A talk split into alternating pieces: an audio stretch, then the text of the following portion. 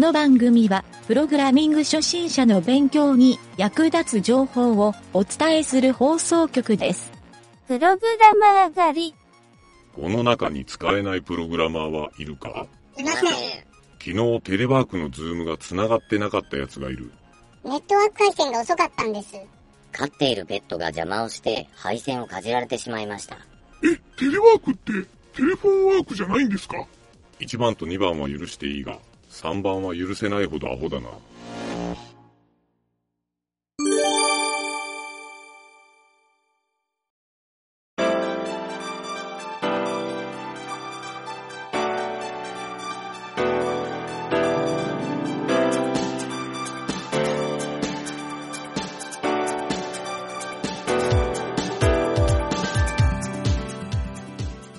はい、どうも、なんちゃってエンジニアのゆげたです。プログラミングカフェの第2回目になりますね。壁打ちテニスの簡単ゲームを作ってみようという、今回のシリーズですが、えー第2回目はですね、何をやるかというと、えー簡単にですね、基本的なプログラミングのソースコードを構築していきます。はい、これ毎回やるんですが、えー以前やったプログラミングカフェでも使ったコードとほとんど一緒なんですが、今回はこの壁打ちテニスの基本的なもう表示を作ってしまうので、えー実際にですね、それをちょっと番組ホームページのコードを掲載するページにですね、僕が書き込んでおいたので、それをちょっとダウンロードというかコピーペーストして自分で作ってもらいたいんですね。はい、ちょっとラジオを聞きながら、えー今、外に出て歩きながら聞いてる方とか、えー車の中とかで手が離せない方は、ちょっと申し訳ないんですが、えー、後でですね、手が空いた時に、ちょっとそのサイトからソースコードをダウンロードしてみてください。はい。一旦ですね、そのダウンロードする先の URL を、えー今から言いたいと思います。はい、ちょっと元々が長いので、えー、ビットリーのサービスを使って短めにしてみました。はい、言いますね。https コロンスラッシュスラッシュ bit.ly スラッシュ数字の3アルファベット小文字の m アルファベット大文字の k アルファベット小文字の xrbq Q はアルファベットの Q ですね。はい、もう一回言いますね。https コロンスラッシュスラッシュ bit.ly スラッシュ 3mkxrbq 数字は最初の3だけですね。大文字のアルファベットは3番目の K だけで、あとはすべて小文字のアルファベットです。はい、ちょっと最後の記号のところだけもう一回言っておきますね。数字の3、小文字の M、大文字の K、XRBQ。はい、Q はアルファベットですね。はい、このアドレスにアクセスをすると、HTML と CSS と JavaScript、それの基本的なひな形を僕の方で作っておいたので、えそれが書かれている画面が表示されると思います。ちなみにその書いてある画面の中に RUN っていう RUN って書いてあるボタンが画面の上の方に表示されてると思うんですけど、それをポチッと押すと、下の方にですね、ミニテニスっていうタイトルと、えーテニスの画面が現れると思います。ちょっとですね、あの、プレビュー画面が横長なので、えー画面が横に大きく表示されてしまうんですが、これをですね、メニューの中のロールっていうところを選んでもらうと、いい感じの縦横の長さの四角形になるので、そこで見てもらった方がいいかもしれません。はい、ロールで切り替えてもソースの中身は一緒なので、えーそれで見てもらう方がいいですね。はい。で、実際に、えーちょっとソースをまだダウンロードできてないという人のために説明をすると、画面に表示されているのは、まず一番上にタイトルでミニテニスっていう、まあ、今回壁打ちテニスなんですけど、えーとりあえずミニテニスっていう名前にしてます。はい、この名前はただの名称なので別に好きに変えてもらっても構いません。で、その下に四角形を書いて、その上と、上と横、ここにですね、えー黒い線を引いてるんですね。ちょっと太めの線。これを壁に見立てています。あと、今画面に表示されているのは、画面の中央にボール、ちっちゃいボールが、これ何ピクセルだったっけな ?10 ピクセルぐらいかな？えーと、ちょっとお待ちください。縦横が10ピクセルのまん丸のボール。まあ結構ちっちゃいんですけど、それが1個表示されていて、画面の下側ですね。下側には自分の動かすラケットっていうことで、ブロック崩しのあのラケットみたいな感じの短めの横棒を画面の下側に配置しております。これ今はですね、何も動かないので、えーただ表示させてるだけということですね。はい。というので、この基本セット、はい、ひな形ということで、こっから、えー今後プログラムを追加していって、えー壁打ちテニスっていう簡単なゲームを作りたいと思います。はい。仕様は本当に簡単で、え前回もちょろっと説明したんですが、壁に当たるか、ラケットに当たるかで、ボールがこう跳ね返っていくようなゲームで、えラケットを通過して、球がですね、画面の外に出たらゲーム終了という感じになっています。はい、結構ですね、このまま、えっ、と、HTML のこのエレメントを動かしていくっていうのを覚えると、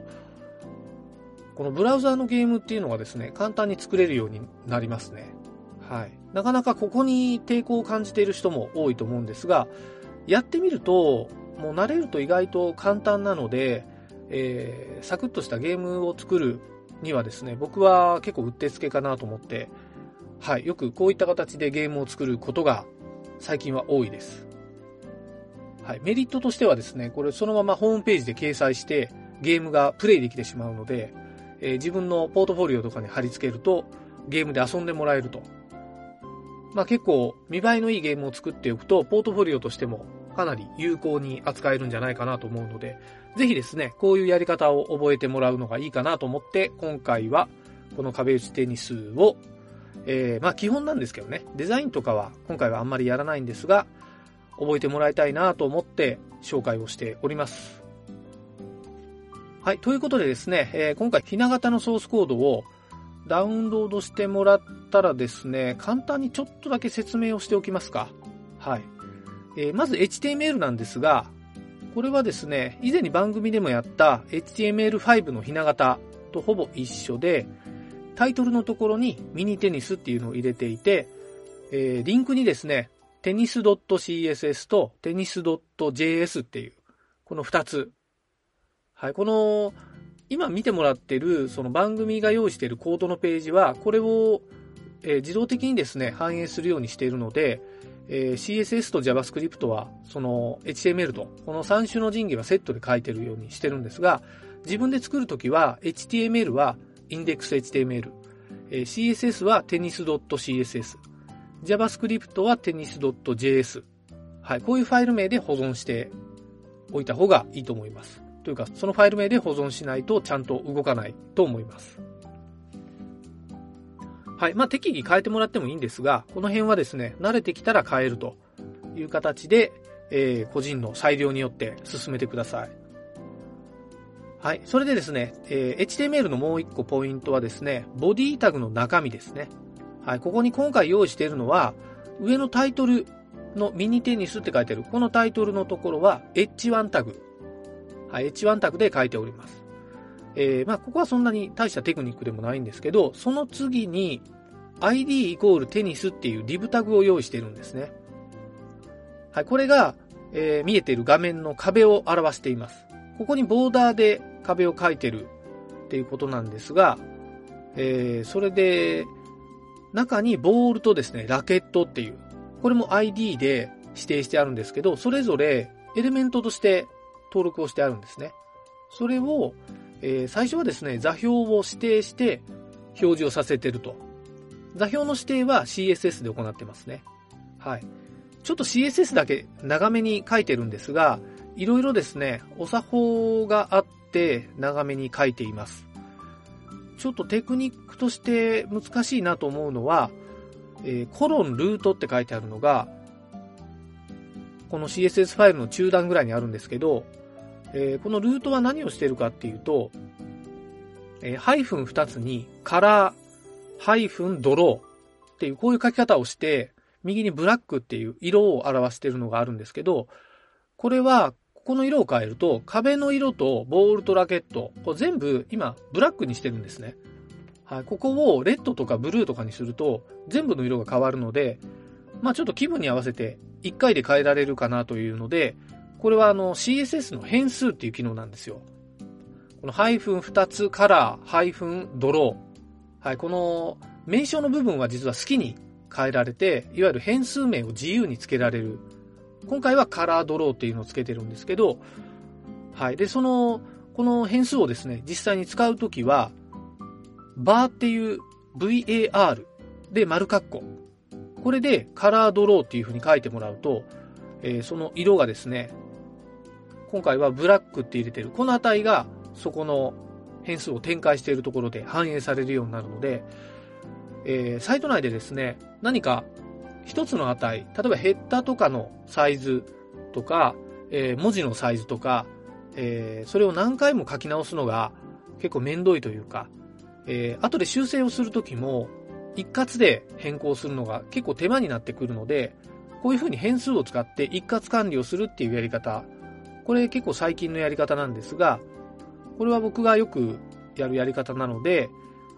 はい、ちょっとこの辺ですね、あの、使い慣れると便利ですよという、そういったことが言いたくて今回使ってみました。はい。で、あとはですね、えっ、ー、と、ID イコールテニス。これ壁ですね。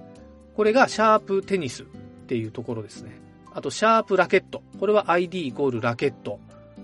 えー、あと ID イコールボールのシャープボール。はい。この3パターンをそれより下に書いているので、ちょっとその書いてる内容を見て、いろいろ各自でこういうことを設定しているのかということを判断してもらうといいかなと思います。はい。まあ、ここはですね、ちょっとやりながらおいおい解説も入れていくので、今回は、えー、コピペでうまく表示がされれば、それで成功だと思ってください。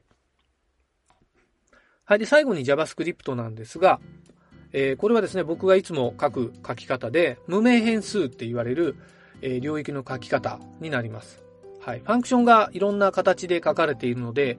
なかなか難しく思えるかもしれませんが、まあ、これをですね、ベースにして書けるようになると、えー、非常にですね、サイトで便利に使えるようになるので、これはですね、僕は頑張って覚えてもらうか、もうこのひな形を使って、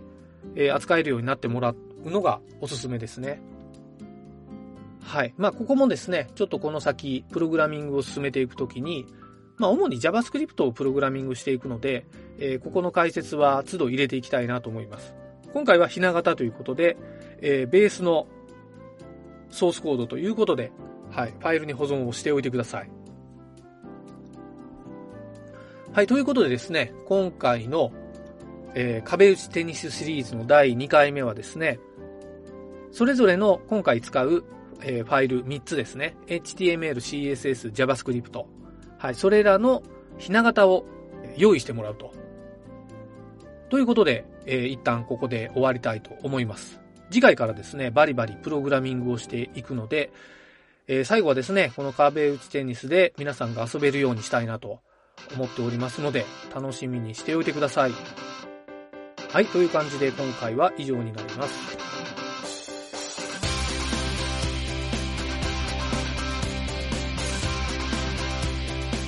番組ホームページは http:// mynt.work スラッシュラジオスラッシュ